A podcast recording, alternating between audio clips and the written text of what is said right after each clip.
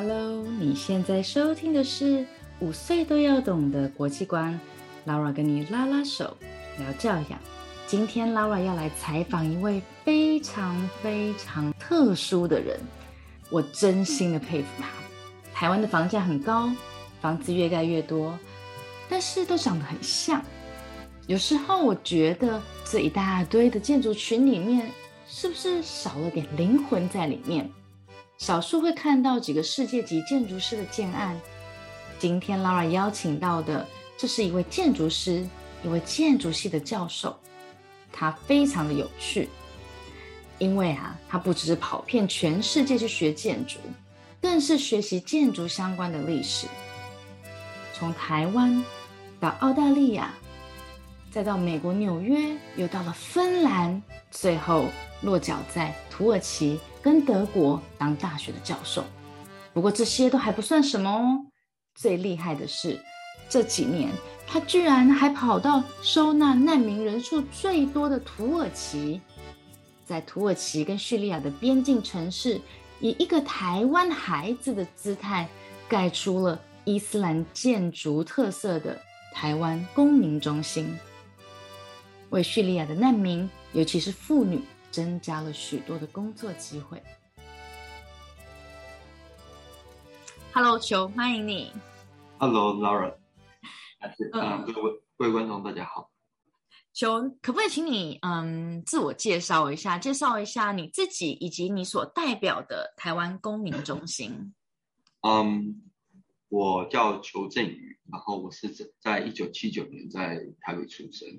那我本身呢是在金融市长大。那我在大学毕业，然后当完兵之后，就到纽约哥伦比亚大学念硕士，然后澳洲墨本大学攻读博士建筑历史的研究，然后之后到芬兰的奥特 University 在赫尔辛基做博士后跟讲师，然后之后我在呃土耳其安卡拉的毕业肯大学任呃所谓的助理教授，以及德国慕尼黑工业大学兼任副教授这样子。那同时呢，我在五年前的时候开始执行这个台湾雷汉的世界公民中心的计划。那作为一个自工建筑师，在做了四年多之后，我继续当一个自工，变成这个所谓台湾中心的执行长。那台湾中心呢，是在过去十年，因为我们有叙利亚难民危机，是在土耳其第一栋。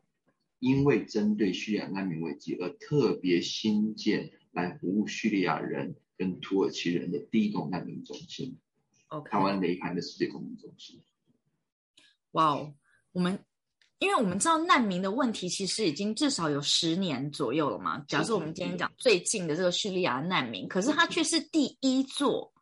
就是真的是为盖出来是要来服务这个当地的居民跟以及来到这个城市的叙利亚难民的中心，蛮难想象的。因为对我们知道难民问题好像很严重嘛，可是大家都在说哇，那个欧洲尤其是德国很有人道主义精神，可是其实真正收难民最多的是土耳其。是的，是的，因为目前在土耳其大概根据官方统计哈，那是四百万人。在土耳其，四百万的人口。对，然后在土耳其跟叙利亚的边界，然后往叙利亚往内推三十公里的一个 buffer zone，好，就缓冲带，大概那个地方还有四百万，所以说总共总共加起来，在土耳其境内跟境外，好，大概全部大概有八百万人。那当然八百万是估计的数字啦。对。没有人真正确定是不是就八百万，因为很多难民是没有登记的。是是，他跑来土耳其之后，他他没有进行登记的这个动作，就说也有一方面学者认为说，官方统计是四百万，但是很有可能真实的数目是八百万，在土耳其境内。嗯哼。但是因为没有登记嘛，所以说你也没有办法做人口普查，而且他们多半就是可能连手机，然后连基本的医疗或是相关的一些注册的程序都没有这样。嗯嗯嗯嗯。所以说。难民危机在土耳其，在某种程度上还是很深刻的影响，在这个土地上所有的人们。我我第一次就是实际上真正的接触到难民，就是他活生生的一个难民，在我的面前的时候，是，呃，应该是在二零一七年，我们在汉诺威，在德国的汉诺威，然后我带我的小朋友，我们家妹妹去剪头发，那在那那间的帮他剪头发的理发师呢？他就聊天嘛，我们用那时候我的德文还比较蹩脚的时候，我们就聊天，就说：“哎，那你？”他就问说：“我们是哪里来的？”啊？那我当然也反问回去，他就说他是叙利亚来的，然后他是一个难民。然后那时候我的心里想说：“哎，难民，难民不是电视里面就是我们印象里面他一定要是脏脏的、很可怜，然后那种感觉要流落街头的感觉。所以其实难民他他。”在我们当时候的印象，至少我当时候的印象会比较多是那样子的一个 image，可是其实也不太一定嘛，对不对？因为这难民他也是一个，因为叙利亚难民他有有钱跟没钱，嗯，很有钱的在一开始的时候就逃，他就能逃到加拿大去，嗯英国、美国去，嗯啊，没有能力的，他可能现在还在叙利亚，嗯，那有一点能力的可能已经逃到土耳其来。那当他土土耳其来这种所谓的罗汉脚单身年轻男性，他就能够走得远。那在雷汉的市这种边界的城市，大部分都是妈妈跟小孩留下来，因为妈妈跟小孩他们走了几天几夜之后，跨过边界就走不动了，嗯哼，那就没有力气再往前走，嗯哼。所以说，虽然在雷汉的市也找不到工作，对，然后各方面的设备啊服务都蛮糟糕的。但是他们没有办法往前走，同时他们也不能往后走，因为你往后走的话，基本上因为那个难民营区的生活更惨，嗯，而且同时你要是退到阿萨德政权的领域里头的话，因为你之前逃离过叙利亚到土耳其，嗯，对阿萨德政权来讲就是叛国，叛国就是要杀你。OK，他们真的不能往前，也不能往后。嗯哼，所以等于就卡在这个边界的地方。是的。那么现在，比如说像在呃雷汉诺城市里面，这些难民，他基本上是属于合法的。就是说，现在雷汉的是他们大概之前最早大概是十二万土耳其居民，对，后来因为难民危机，然后恐怖攻击。对，然后库德族的火箭攻击，所以说大概有两万土耳其人，他就离开了雷汉的市，因为雷汉是没办法住人嘛。那十万的土耳其居民大概收纳了十五万的叙利亚难民，其中这十五万的叙利亚难民是大概有两万人在雷汉那些是没有统计的，没有被登记的。那没有登记的原因是因为很多种，一个就是他可能之前他们是 ISIS 的家属。奥开达的家属、叛军的家属，或甚至于是政府军的家属，或者他们是库德族。嗯哼，就你你要是被登记，就就被抓走了嘛，很简单。那第二个就是说，因为边界的生活状况是很糟糕，所以说还是有人不断的用非法的方式进入土耳其。嗯那土耳其政府为了要遏制这种所谓的非法进入土耳其的状况，所以说他们就规定在哈泰省。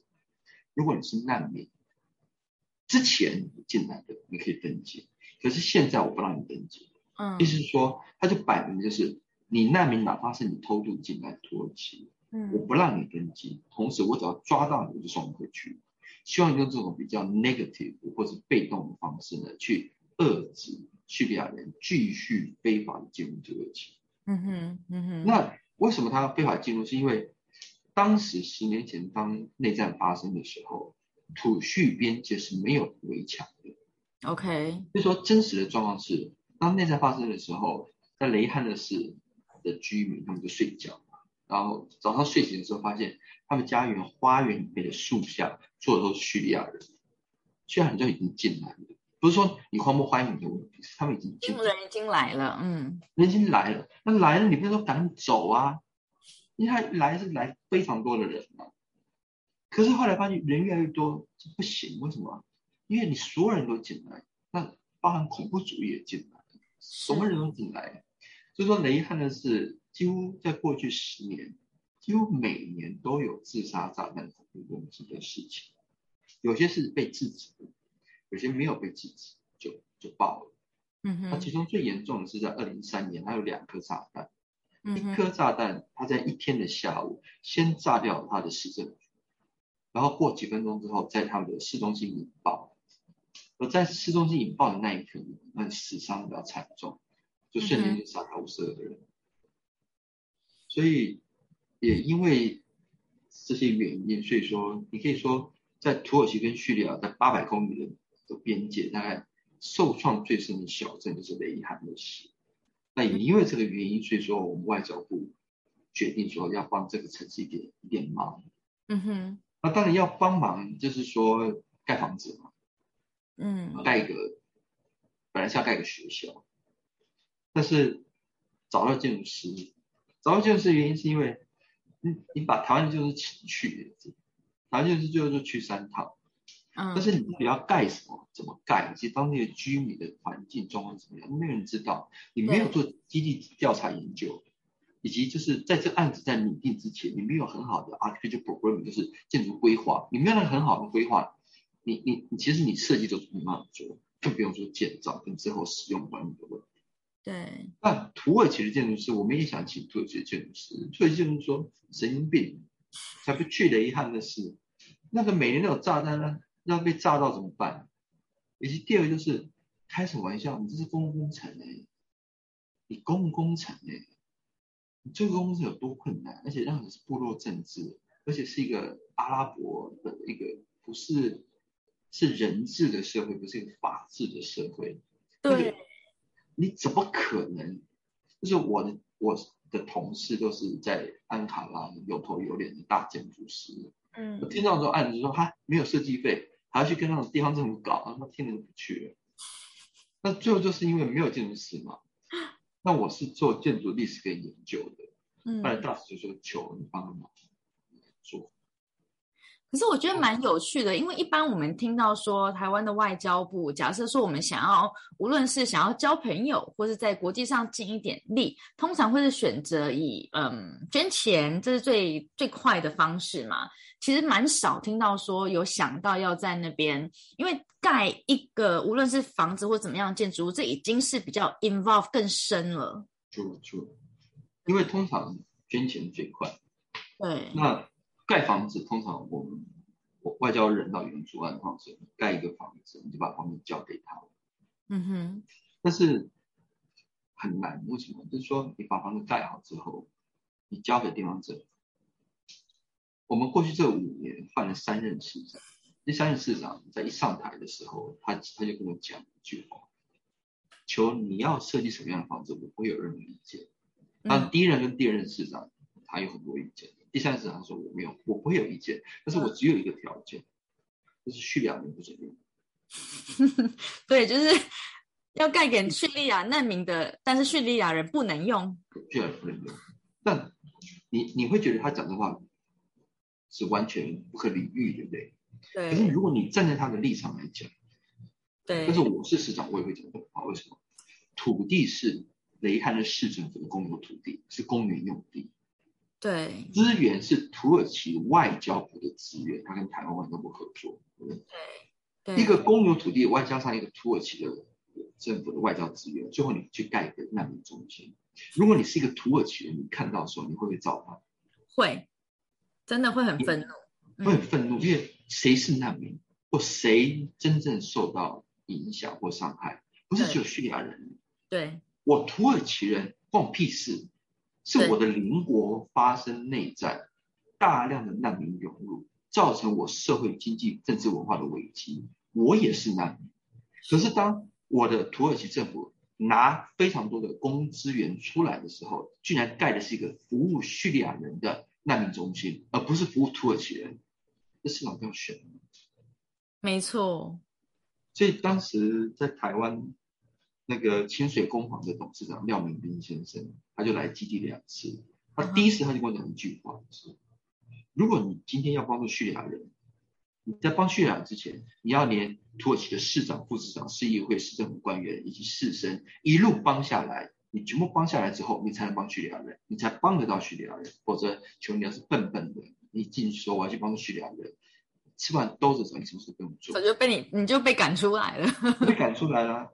对，所以他这个这个便是说，在当地，你说谁是难民？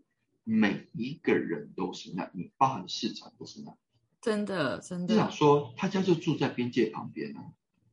秋天、春天的时候，在他们家就可以听到自动机关枪的扫射。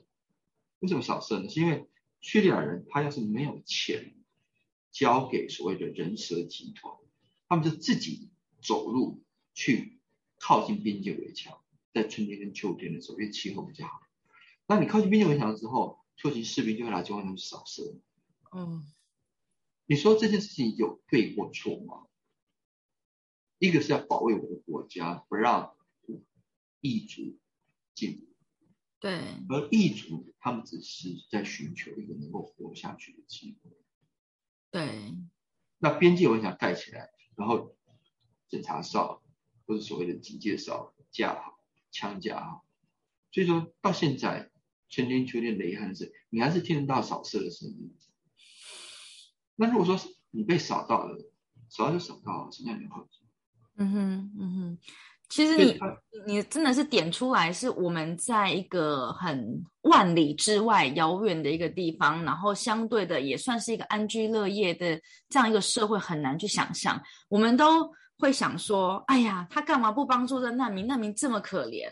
可是其实我们没有办法。今天如果是我是这个边界的城市，甚至我是 even 我住在安卡拉的土耳其人，好了，确实。当我的生活已经被这么大的影响的时候，我要怎么去说人道这件事情？我要怎么样去做更多的的协助？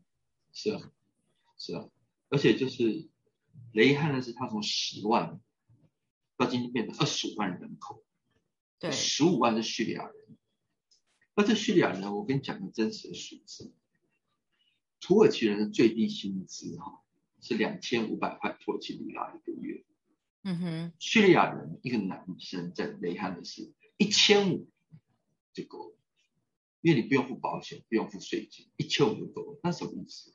在雷汉的是最低阶的那个劳动力市场的工作机会，全部被土耳全部被叙利亚人抢光，而变成是说，在这个社会金字塔，土耳其人社会金字塔最下面的这一阶人。其实他们的生存其实受到巨大的冲击跟威胁。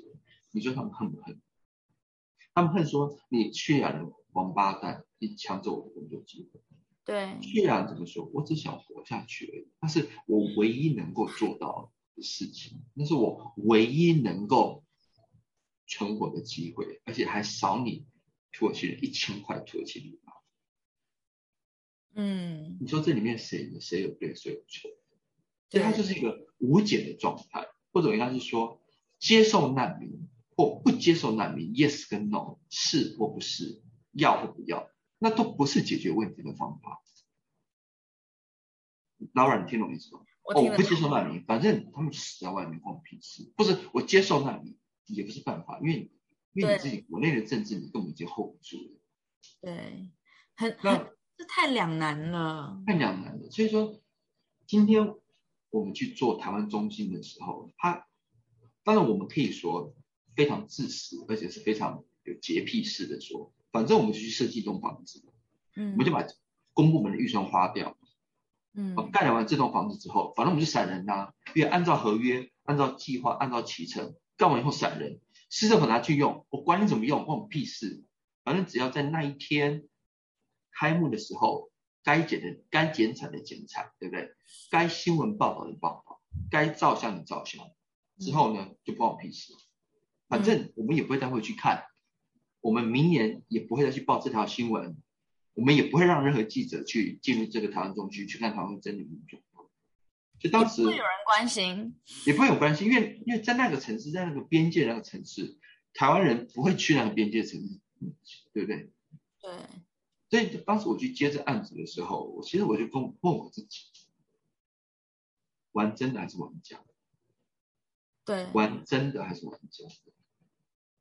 玩假的太容易，我现在可以不用去基地，图画画交过去，随便他们怎么盖，或是玩真的，玩真的就不是盖房子，因为连这栋房子它真正的机能都没有被被确定，以及盖房子它最后真正目的，其实它是要解决，至少尝试解决部分的难民危机所造成的社会经济跟文化的问题。嗯哼，那那些问题是什么问题，以及到底真正的首选在哪里？我我们说，当然我们可以说不知道，但是至少我们要去尝试，而且去要去 propose，去想想看，也许真的有一个很严肃，但是也许我们的能力很有限，但至少我们能够改善一些小部分人的生活方式。就当时我就跟我自己讲，要做就做这一次，而且就做真的，而且就不计成本、不计代价，用自工的方式。当时，我把我的积蓄全部拿出来，大概七万美金左右，全部拿出来付我学生的车马费、薪水，所有相关的开销。我跟我自己讲，我就做一次，因为不能做第二次，因为第二次钱就花光了，因为没有钱了。已经没有第二第二个七万美金了。对，因为没有有继续就好了。我就说我我就做这一次，因为我知道我不做我一定会后悔，我不要我的生命中有任何的后悔，我需要在那一刻知道我是谁，然后我要往前走。因为我去基地去四十五趟，在还没盖、还开工、还没开工之前，我去了四十五趟，带我学生去，带我的助理去。嗯然后土土币跟美金是一比一点八，一块美金可以换一点八五、一点八六土耳其里拉。现在，但是你就可以看到很多的小朋友，他们就在就在街头要饭，嗯他们要多少钱？五毛美金，他们就吃吃掉一顿饭。嗯哼嗯哼那我助理开车，后来我助理有突然他就把车停下来，我哎，我怎么会？嗯那个妈妈包头巾，抱了一个婴儿，因为雷汉是那种大型铝制的垃圾桶，很大，大家都垃圾往里面倒，很臭很脏，夏天。他妈妈抱着婴儿在那个里面找食物，嗯然后满脸都是苍蝇。那我我助理他是一个很，他也是叙利亚人，那他拿一把零钱，拿着水果的车上的面包，叫我说：“哎，求帮我递给这个递给这个妈妈。”他们要他们要多少东西，而我们拥有多少东西？为什么我们不能够帮他？对，我我我觉得就是我们会想说这个东西，嗯，它太大了，我我怎么可能帮得完，或是我怎么可能做得到？可是你说的一句话就是，你不要让你自己后悔，你能够帮一个是一个。然后你真的，你真的做到了。这个专案根本就不是说哦哦，建筑师或是一个教授在做的事情，这你根本就是一个承包商，你要跟政府、跟公司人员打交道，而且是在不是在一个正常概念里面的一个城市的范围，甚至于你已经要帮他做某程度的城市规划，你还要帮他解决就业问题。你的你站的立场根本就是一个政府，甚至是一个跨国际的一个政府。那你还是一个志工，你还没钱拿，然后你还要拿自己的钱出来，同时你还要很八面玲珑，就是你你还要深入在地，然后一直跟他们不断的这个哇哇三任的市长半夜 call 你去去去看一下喝茶。喝茶聊天茶聊天，嗯、呃，做一下这个规划。这个你到底怎么做到？你你你你想要放弃几次？你诚实说好了。其实每天都，其实每年都很想放弃的，因 为每天要处理不完的事情。就是因为我现在人在纽约嘛，就参加那个代表台湾参加招工会，就是联合国开议嘛，这一周联合国开议，哦，所以对，说有很多所谓的会外会，是那是，其中很重要的是一个 Concordia Summit，我我今年代表台湾参加这个高峰会。呃，但睡觉前睡觉醒来都是很多简讯，各种事情，台湾的产品处理怎么样，土耳其工程怎么样，就还是那句话，就是因为我自己是念建筑师的，然后，其实我我对大学教育，不是只是台湾的大学教育，对我去过任何国家的大学教育，我觉得我都蛮失望的。嗯，为什么？就这也许谈得远，但是我们今天是所有教育这件事情，然后之后所形成专业这件事情，professionalism 专业这件事情，基本上它还是在在一个巨大的一个一个机械系统下，那就是 capitalist consumerism，就是资本主义式的消费主义。对。那这个资本主义式消费主义，基本上就是我们每一个人人与人的关系，或是所谓的 professional 的这个 service 关系，基本上都是在所谓的金钱交易。而这个金钱交易的背后，它最终的目的就是在累积资本赚钱。对。而这累积资本，我我不我不说有错，可它会造成一个就是它会造成极端的贫富不均，而且越有资本的人，他越容易赚钱；没有资本的人，基本上会越贫穷。而我们的确在过去这一百年，从第二次世界大战，或应该说从第一次世界大战到现在，几乎在一百一百年。对，它已经造成一个极端社会不平均的状况。嗯，生命其实变得非常不平等，而资源的分配是变得非常的不公平、不公正。我讲一个最简单的例子啊，就是我这个 generation，我四十岁的 generation，在没有家人的帮助之下，你在台北市买个房子，可能要你命。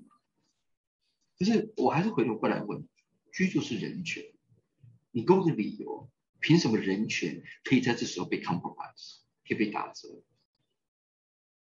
而建筑物、建筑、建筑师的专业，在很多时候，他们是某种程度让房子变成商品，而这个房子变成商品，其实它就是违反人权，而它就是加速这个社会更不公平、更不公义的其中一个很重要的一个过程。那房地产的炒作，圈地养地。投资、自产，这不是台湾最可悲的乱象。我我在前几天刚好也听了一个节目，然后他就在讲说这个居住公益这件事情。其实，在嗯，根据那个节目是说，在第二次世界大战之前，呃，全世界的人其实并不太有这种居住住不起这件这件事情这个问题。那特别是在第二次世界大战之后，那真的就是 capitalism 嘛，就是为了资本，那才会把居住这件事情变成是房子变成是一个商品来做买卖，它变成是一个可投资的东西。没错。但在这个之前，它并不是，是几乎每个人都有居住的权利。是，也少数在少数几个国家，就是土地私有制是被克制的，以及商品跟房子，房子它。它基本上不是商品，它是一个国家的保障。嗯，那我就会变成是说，我们的教育到最后它的 purpose 上的目的，除了是 capitalist consumer，真的是资本主义式的消费主义之外，还有很重要就是科学式的所谓的功利主义，有 utilitarianism，或是说 scientific utilitarianism，科学式的所谓的功利主义。为什么？我们今天我们去跟我们的小朋友讲说，哎，你要去进一个很好的大学。什么意思？要排名要第一的排名嘛？怎么算排名？多少教授，多少文章，基点基数。然后你毕了业之后呢，你要个很好的工作。好，什么叫很好的工作？每个月薪水是多高？对。之后呢，要买个很好的房子，它是多少价钱？你要买很好的车子，你要一个很好的老婆或者很好的先生。其中很好的老婆、很好先生，也是因为他赚多少钱。所以它是一个很精准、很科学式的一个功利主义，在 push 所有的事情，push 我们所有的人去往那个方向去走。当然，我还是承认它有有例外，可是绝大部分它是没有例外。对，大学联考的陌生就是分数嘛，一翻两瞪眼嘛，科学式的功利主义。嗯，可是，在科学式功利主义跟所谓的资本主义式的消费主义之外，我们还剩下多少东西？没有了。在所有的教育里面，把这两个事情拿掉之后，我们还剩多少东西？我在土耳其毕业大学教书啊，是我们土耳其第一间私立大学，也是贵族大学，也是土耳其目前大学联招最高的分数。嗯大学建尤其是建筑师，我们的教授跟我的学生对叙利亚难民是无能为力，而且同时没有同情心跟同理心。嗯，那当然不只是我们学校的问题，是整个土耳其在过去十年居然没有一栋建筑物，它也许是由建筑师或是由社团或是公司所发起，然后来去建造好来去回应叙利亚难民危机的，一栋都没有，十年一栋都没有。真的蛮难想象的，因为就我们的想，不管大部分的人喜欢或不喜欢，这世界就充斥了八二法则嘛，总是还是会有这么少数的人会会稍微努力着、坚持着。那就没有。可是居然连一动都没有，而且居然还是，嗯，居然还是土耳其这样子一个不是非常，我们也是讲的很明白，它并不是一个非常承认台湾台湾的这个国家嘛，他们的态度。对，因为因为他跟中国人是有建交。对，然后的的的一个台湾文化中心。对，所以说就变成是说，就土耳其过去这十五年、二十年，它刚好就是一个所谓的泡沫经济，土币升值嘛，所以说大量的借款、欧债借款，然后呢炒作土地、炒作土地，然后投资公共建设，然后炒作土地，然后呢现在就是因为那个所谓的债务国债太高。而且呢，是每个人所谓的负债比太高，所以说现在整个经济往上摔。嗯，过去这十五年，大家都想当建筑师嘛，买地盖楼嘛，买地盖楼之后就赚大钱了，赚大钱之后就逃嘛，逃离土耳其，移民到欧洲，移民到美国嘛，到现在还在想这件事。最近有一个新闻，这两天恒大地产，差不多了。对，中国的这个所谓的泡沫经济大概。基本上应该就是他们下下一个五年、十年就就是大家就是轮流的概念这样子。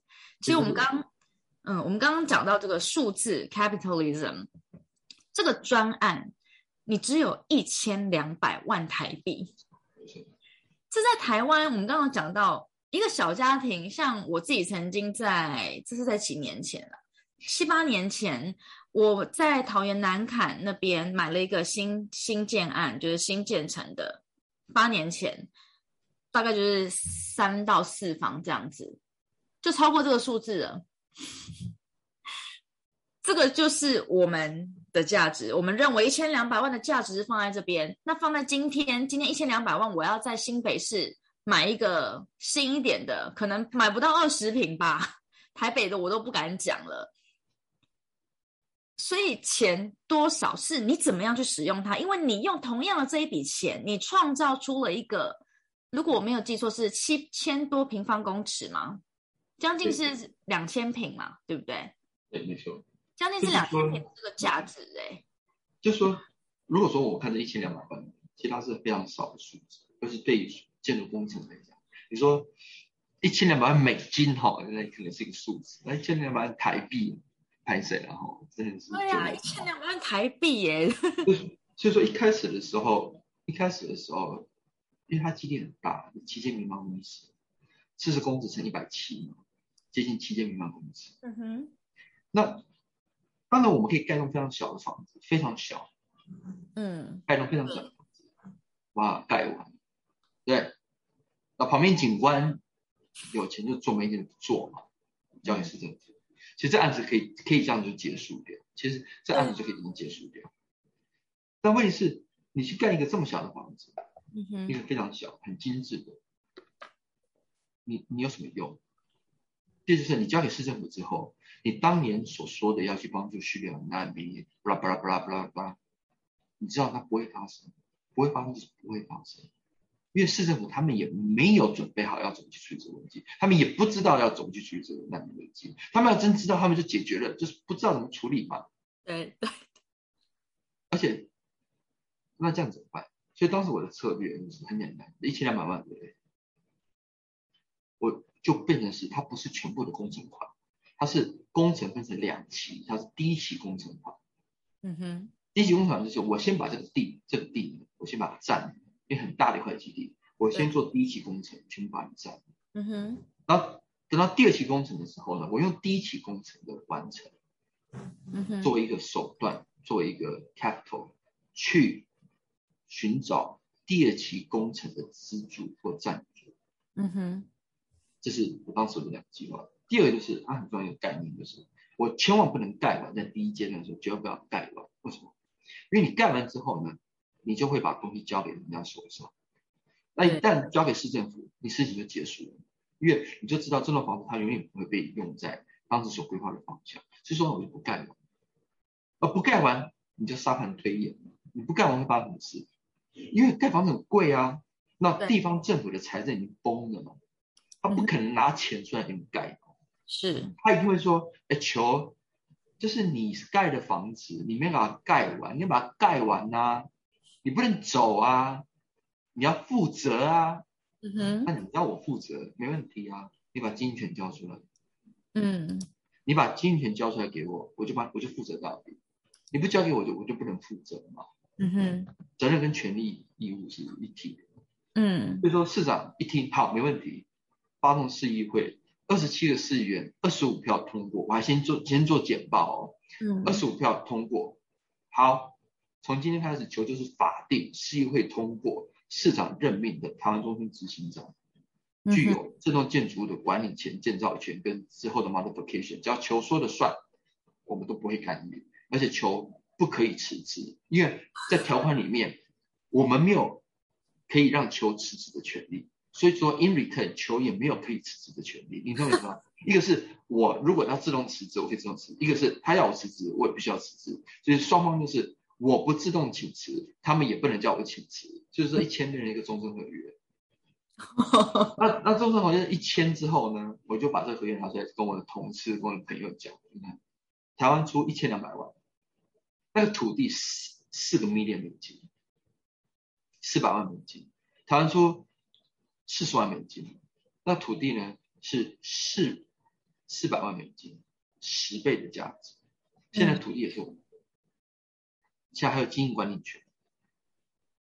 你说我们台湾是亏了还是赚了？你说我们台湾是亏了还是赚？好，那现在我们有经营管理权，对不对？所以我要感谢很多人，真的是要感谢一拖拉股很长串。从一开始帮忙的，我在台湾的王俊雄老师，实践大学政治系主任廖明斌廖董，在新建的过程中，他不断给我指导之外，云门舞集的前艺术总监林怀民老师，他知道这案子之后呢，他就帮孩子打电话，嗯，打电话给他所有认识的人，请他来帮球，就说贝壳放大就帮我们做网络集资，当时我也没有钱，我先用银花光了。林大海，贝壳放大的的董事长，求没问题，我钱先帮你垫，我钱就先帮你垫，案子马上启动，多少钱我先帮你垫，你要我撑下去。还是真的是还是有得到得到一些人的帮助的。然后林怀民老师打电话给吴念真，吴念真导演就说求他们帮你，因为因为舞蹈吴 Sir。他现在也认养大概，如果没记错是四千位小朋友的晚餐，嗯，嗯哼，他说求我知道做这种东西哈有多难，嗯，他说他说我知道有多难，而且通常是越做越大，越越想帮越多人，对，反正你是要四千万个人变成四亿嘛，我他说求我绝对帮你，不够你再跟我讲，啊，林正盛导演也帮我拍。会有纪录片吗？会，会，正在呢，就一点一滴、一点一滴的都在拍。所以，所以我的意思说，当然很重要的，当时我一开始在接这案子的时候，我也我也跟我自己讲，因为有一天我就会走到这一步，我一定会面临到一个问题，就是当我把房子交出去的时候，嗯，到底谁会对这栋房子负责？嗯哼，那我跟我自己讲。因为一旦把房子交出去，其实就结束了。对，所有事情都是骗人的。我跟你讲，都是骗人的。新闻上那些事情都骗人的。我跟你讲，做不到就是做不到，不可能做得到，因为在边界没有人做到了。遗憾的是，二十二个 NGO 每个都去看过，做不起来就是做不起来。每个人都是做 charity，就是我今年有年度预算，对不对？好，我拿十万美金，我明年就发放十万美金的物资。扣掉人事成本，好，才剩几万，我就做几万。那我问你，你要是有一天没有年度预算的时候，呃，以及年度预算每年都要被砍，为什么？因为你没有记者啊，你没有新闻啊，而且世界有这么多多这么多的灾难，而且你已经搞了十年了，每个人每个人就都说我我的钱越来越少，可是你们还是在做发放，什么意思？等到有一天你没有钱的时候，你不做发放的时候，我请问你，你们难民危机你有没有你有没有解决？你没有解决吗？你没有解决啊，因为你还是在做资源发放啊。所以当时我就在解决最后最末端的看得到的那个没有饭吃的这件事而已。对，你对你对你对就你没有办法解决嘛，因为你但你抽手，烂摊子在那边。所以我当时就跟我讲，第一个是我一定要做直播，因为我知道有一天我一定要去募款，我一定要去募款。那是那今天因为它是八千公里远的地方，跟台湾一点。屁关系都没有，没有关系。今天台湾人会去帮，是因为求啊，你是真孝哎，你是北七的那，有没有？就是那种真，就是那种头很硬那种，然后你就是自贡，所以求我帮唐人有帮你，因为你就是真孝哎，五年都是自贡，所以当时我知道我一定要去募款，就我一定要是自贡。如果我今天还有一份什么薪水津贴，给我去做什么设计费。那我给一般建筑是什么样的？以及为什么捐款人要捐款给我或给他们中心？那没有任何理由嘛，对不对？嗯哼。这第一件事，第二件事情，真的要做，市政府绝对做不出来，一定是有一个人，他一定就是要跳这个火坑去经营这件事情，否则那就这件事情就是骗人的。那谁去经营？你知道我们外交部去经营吗？我们驻土耳其安卡拉的的的大使馆，我们才多少资源，要处理多少事？安卡拉开车过去要九个七加中餐，你大概要要九个小时才会到雷汉市。你去处理这些经营管理的问题，不可能嘛？那谁去做？我只能我去做。可是你当时还在大学教书吗？对，我还在大学教书啊。就变成是说，当时在做设计的时候，知道这一定是没有，我一定是要以自工的身份，而且一定就是。我一定要去经营管理这个房子，否则这件事情它就是不可能会发生。对，好，那第三件事情，那我怎么去经营管理？除了拿到经营管理权，就用一些手段，我就不盖完嘛，不盖完市长一定会推给我，我叫他推啊，对吧？他就会让我去推这个火坑嘛，我就说好啊，没问题啊，你你就把案，你就把责任都推给我，然后推给我之后，那我接下来怎么做？我因为我看了很多 NGO，我我讲一个真实的例子，一些很难过的例子。两个 NGO，一个 NGO 是干嘛的？他是要照顾快要死的，因为根据欧盟跟土耳其的协定，就是阿法，就是土耳其的紧急救援总署，它可以在缓冲区里面，三十公里往叙利亚内推的缓冲区里面，如果叙利亚人有重症或是重病的患者。好，或是紧急需要医疗救助的，他们可以用车把这些需要的人再来土耳其，嗯哼，让他们接受治疗。可是这些因为他是重症，或者或是非常就是重伤的这些患者，他们可能接受一些紧急医疗的医护之后，他们其实还是下不了床，嗯哼，或者只是暂时的延长他们的生命。意思是说，你不能送他们回去。但是他们也下不了床，意思说什么呢？他们就是只能待在床上等死，只是他们的生命被暂时的延长，延长一个月或延长半年或延长几天。那有一种 NGO 呢，就是专门照顾这些人。那那那种 NGO 就是一个铁皮屋嘛，那里面就是一张张床，上面都躺一个人，那每个人都躺床的一边，因为另外一边都是塑料袋，因为塑料袋就是他所有的行头。那这些人在干嘛？在等死。嗯哼，一个人就来照顾四千个，都会痛，因为痛病，所以说，在这个铁皮屋下面就会，会有些人痛的而哀嚎因为会痛，也可能也吗啡也不够嘛，因为有些也是癌症患者，会痛，他在等死。那 NGO 也很坏啊，他可能在我手上的资源就是硬要我去参观。那我去参观的时候，他们有安排好那种快要死的、重症的，那小女孩不知道得什么病，全身都是血这样子。嗯妈妈就说：“你就是把小女孩挖起来，然后唱的那个可能真的圣歌，哦，就是唱给我听，唱的就是要我跪下来，然后把我身上所有钱掏出来。我也跟我自己讲，我绝对不能哭，嗯而且我绝对要守住。我能力有限，我资源有限，这些人我帮不了，嗯哼，请原谅我的绝情或是冷漠。这些人他没有希望，嗯哼，帮不了这些人。我我有几个 million，有几个 billion 我下去，我也是一定死得很惨。我真的帮不了这些人。那个老爷爷啊，他就说：“求你帮我一下，这个 NGO 对我们好坏的，一天只给我们吃一餐。”NGO 说：“我也想给他们吃三餐啊，可是我 NGO，他就说我 NGO 我也找不到钱呐、王八蛋，因为大家看这些人就是没有希望，就是说当大家觉得没有希望的时候，也不会捐钱给我 NGO。对，可是我也知道没有希望，而我能力有限，我也不能捐。对，那你要捐多少？所以当时在看了那么多 NGO，二十二个 NGO 我都去看过之后，我发现要救这种人呢、小朋友要先救，因为小朋友会长大，嗯他们可能还有五十年，嗯他们爸妈的那个 generation 可能都没有希望，他没有希望受教育，而且现实的生活就把他整个压榨结束了，就是为了要要生存，光是那个生存压力，其实就把那个人的能量都都压榨完了。要戒水，要先救小朋友，那小朋友很多嘛，在当地，妈妈带小朋友，可是你小朋友怎么救？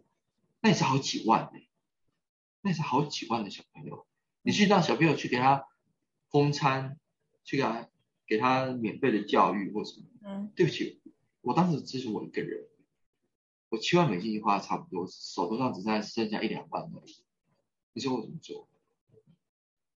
好啊，妈妈还活着，因为爸爸一人还在打，还在打仗，嗯哼，打死了，打残了，打伤了，或是人抛家弃子了，或是罗汉脚先到伊斯伊斯坦布尔去做什么工地的什么工头这样子，然后伤了，或者后来就死都没回来，或者失联了。然后叫救小朋友，要先救妈妈，可是救妈妈要怎么救？所以说当时很多当地的一些 NGO 啊，一些长者就说：“哎呀，叙利亚妇女很会编织啊。”那我想说编织，哎，好啊，因为我也没钱嘛，就嗯买一些棉线，有没有？钩针啊，那很便宜啊，对不对？我就开始勾。那一开始勾的时候呢，想说这到底要勾什么鬼东西呢？那想说，因为当地有很有名的手工哈勒波肥皂，对，哈勒波肥皂，但是哈勒波肥皂呢它是用橄榄油、月桂果油哈、然后一起做的，然后它然后它是一个所谓的硬皂，不是软皂，它是硬皂，就很硬。它因为它要烘干那六个月才能用，所以这样下去跟那个跟那个砖头一样。所以说我就跟那些叙叙利亚妇女讲，因为台湾人都没有头发，有我有头发，然后叙利亚妇女看了以后讲说：“我靠，我也我也台湾人啊，对不对？”因为他们叙利亚妇女说看到哇，真没有头发哎，那我就说你这个哈勒波砖很很硬，你再下去就死了嘛，对。所以说一定要做一个找袋，这 punch，把哈勒波肥皂放在这个袋子里头，这样子你才可以搓身体。然后再找到有图案啊，那我们就说，因为可兰经好，根据可兰经，嗯，穆罕默德嗯啊，他可以喝过猫喝过的水，猫是圣洁的，狗狗不是圣洁的。哦所以说呢，我们就做猫，猫的脸，然后里面放肥皂，这样子呢，我就跟那些叙利亚妇女讲，这样子以后我们台湾人哈、在买这个肥皂、买这个喵喵澡袋的时候呢，洗澡的时候就像是喵喵呢在亲你一样。啊，所以妇女听以后就说，哎呀，对，我们就啊，我们就开始在做。然后我就跟一百五十个妇女，五个 NGO 开始合作，就做出来之后发现换了贵，叙利亚没有猫啊，就做出来跟鬼一样，哇，什么外星生物都出来了。明明那就是老鼠，他说这是猫，我说这是老鼠，他说这是猫。还有一个人做一个他妈耳朵是长这样子，我我说还好是褐色，我说绿的就是尤达，那个什么星际大战里面那个尤 Master 尤达，他根本发现根本不会做。第一个是功法很烂，第二是没有设计感。对，那那还好我是教设计的，所以我就开始带那一百五十妇女这样的画图啊，眼神很重要。你不是做一只猫，你是把那个猫的那个 emotion 给表现出来，不是猫长怎么样，是猫要有 emotion，而这个 emotion 才会给人造成连接，产生唤起人的 emotion。那才是关键，不是什么样的猫，是猫要有表情，要有喜怒哀乐。是的。然后我再找一个 master weaver，叫法蒂玛，我之前跟他合作一年。然后呢，教，就是说一百五十只喵喵，一百五十只妇女，每一个妇女都是艺术家。我就跟他去妇女讲，你不是什么工厂的女工，你不是艺术家，每只面包都不一样。而且呢，做完之后，我还帮每一个妇女去拍纪录片。让他们化身他们手中的喵喵，用他们手中的面包告诉全世界的人民，到底什么是叙利亚内战？嗯，他们是讲阿拉伯语嘛，所以我们就翻翻成英文，再放在网络上，因为我知道有一天这些人都会被遗忘，而且这些人也许很快的很久没有办法撑过去，故事一定要留下。嗯就是说，如果说各位观众，如果你们上我们官方网站，你可以看随便看一支影片，对，你只要看一支影片，其实你就会改变对整个去年难民的 perception。我还记得第一只喵喵，我去拍影片是蓝眼喵喵，是一个妈妈叫 Nursery 她做的。为什么是蓝眼喵喵呢？而且那喵喵有点凶，因为 Nursery 这妈妈她的确是很凶的一个人。上课的时候哇，别人吵，别人讲话她就一直讲，不要吵，不要吵。很凶的。第二个人，他女儿啊，Ryan，那个蓝眼，很漂亮眼睛是蓝。我当时要拍纪录片的时候，其实叙利亚妇女一开始其实有点抗拒，因为根据回教教育，你这种拍脸是违反回教教育的。他们应该不太能够在公开的场合，尤其更何况是镜头前面露面。不行。所以，所以呢，状况是怎么样的？状况是说。后来妈妈第一个举手，就 Nestle 他第一个举手，他说求我愿意拍，今晚八点就来拍，我记得早上十一点开我们上课，今晚晚上八点就去他家拍，他一拍才知道他女儿原来是没有腿，因为五年前一个自杀炸弹把他女儿腿炸断，不是炸断，是炸没有，在叙利亚。也因为当年他女儿快要死了，妈妈就带着受伤的女儿拼全力想送来土耳其。那女儿他们现在是活下来了，但是还是需要更多钱去进行手术，因为会痛，因为还得长，青少年，十二岁会痛。妈妈说：“为我女儿什么都愿意做。”而这个这只蓝眼眉毛。就是这个妈妈她能够工作的希望，嗯，所以我们在过去这一年十二个月哈，我们帮了一百五十个父母，让他们能够持续然后的工作，因为这些父母尤其是阿拉伯人、回教徒，他们是不容许在街头上抛。抛头颅这样子哈，抛头露脸的鞠躬，没有办法，这社会上他不允许，而且尤其是他们多半其实都遭受到很严重的内心的创伤。回教在很多时候是他们唯一的精神支柱，你不能叫他们去违反回教教育。嗯哼，所以你就变成是说，你要去创造一个工作，是让他们能够在家，能够照顾小朋友，照顾老，照顾少，照顾可能受伤的先生，同时他还能够赚钱。嗯。在家里面能够做，就是手工家庭代工的概念，就是一百五十位。我们一开始是做喵喵早代跟哈乐波肥皂嘛，那我们第二个产品就是狗狗味精。对，分享同时间我来分享一下喵喵早代，就是我们的第一代，各式各样，哎，还不错，还蛮可爱的啊。这个 那个有一个牙齿这样子是怎样？这是这是恐怖喵吗？对，那是恐怖喵，而且你看第二排，第二排的从左边数过来第第三只，嗯，这个你觉得那是对？你觉得那是猫吗？可是比较像，哎就像狗。对啊，我觉得这比较像狗哎。对对，因为那妇女的猫，反正他就觉得画画画画，就哎呀，我觉得这个比较可爱。我说这是狗，不对，这是猫啊。好的，你说这是猫，这是猫，没问题，没问题。那其中第三排的最最右边的那个就是蓝眼喵喵，他好愤怒哦，因为他妈妈就是个愤怒，妈妈就是很凶，好可爱，真的是每一只的后面。它不是那种我们路边五十块钱就可以买到一个那种很简单的零钱袋，是用机器大量没有任何的情感生产出来的，每一针都是他们真的是真正勾吗？对，真的是真真的勾，真真的血泪。对，就一针针勾嘛。对。然后，我还记得我去年哦，一开始的时候。当然，每每一只后面都有他们自己的签名，我说这很重要。嗯哼，而且要让，因为这产品以后我们也会在欧洲、在北美洲卖。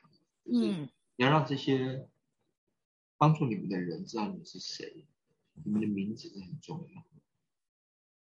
我还记得去年一开始跟他们接触的时候，其实 NGO 一开始也不太相信我。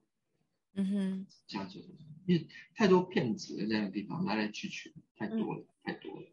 所以通常是 NGO 的 director 先来听我上课，嗯，然后上完课之后，他们就很感动，很感动之后就说求你下礼拜来我我的 NGO。那那些 NGO 很多时候呢，因为是都照顾父母，所以我去的时候都是他们有史以来第一位男性进入他们的 NGO，因为男性是不准进入的。上课，那因为很多妇女其实都 trauma，其实都是创伤、创伤症候群。就说我进去的时候，哪怕你是跟他们打招呼，他们都不看，头都是不看。因为第一个你是男性，第我不认识，第二就是，第二就是因为他非常的 depressed。嗯。可是过了一年之后，等到他们看到我的时候，就我走进去，他们还是叽里呱啦、叽里呱啦、三姑三姑六婆这样，很高兴这样。然后呢？我记得上个月，我会去看他们，然后，然后他们会走过来搓我的手，全部话跟你说这样。他说：“哇靠，不是以前很怕吗？怎么现在不怕了？”求他说：“求你去年给我们的薪水很棒，嗯，非常好的薪水，我们可以赚的比我现在还多。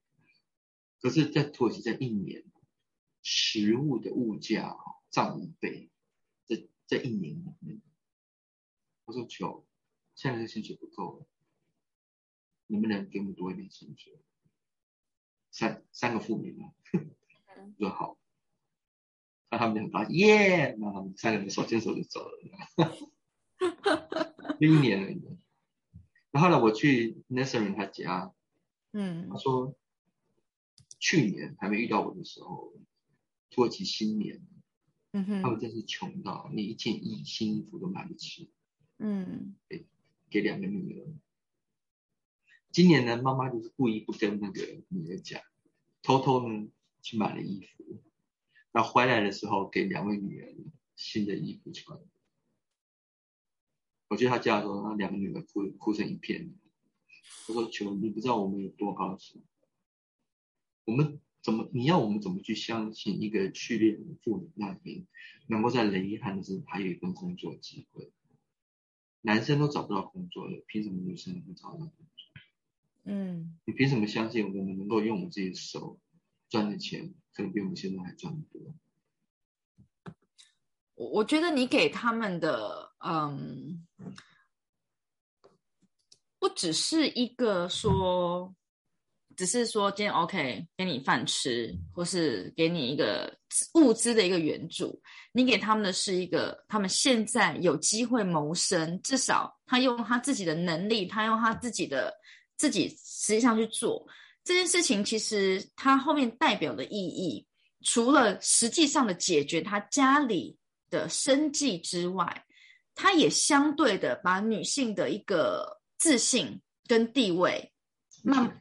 是是有注入这个新生命里面的，给他们未来的一个真的是希望，还有他们下一代可以看得到，说我是有机会的。是没错，因为妇女通常你要是没有经济能力，其实你很多事情都掌握在男性的手里。对，那当然，妇女能够赚赚钱的时候，她的社会跟经济的地位，她就能够重新恢复嘛。对，而且还有一个对，还有站在一个心理学上的角度，就是工作是对于创伤最好的疗愈。嗯嗯，因为你受到创伤，你你没有做事，而每天都在想这个创伤、过去你的经历的时候，其实你的创伤会变得更严重。但是借由工作去 distress，你不要一直回忆过去的这件事情，就是对内心状态其实是有帮助的。嗯哼，真真的，而且嗯，就我我们我们的那个 trauma 比较小一点，可能是哎。年轻一点的可能是啊谈恋爱啊，或者说今天是跟什么老公吵架之类，像这样 trauma，那通常大家就会把那个心放在哇，我就努力工作啊，然后用工作来忘记一切。这个这个对我们来说都是这样，那更何况对更大的这个这个真的是就是生离死别嘛？对，没错。它基本上就是一个生离死别，那面对的就是有饭吃没饭吃，就这么的清楚，没有别的。因为大多数的父母啊，他们都离开家嘛，然后离开家的时候，在路上其实很多人家家里的人都死掉。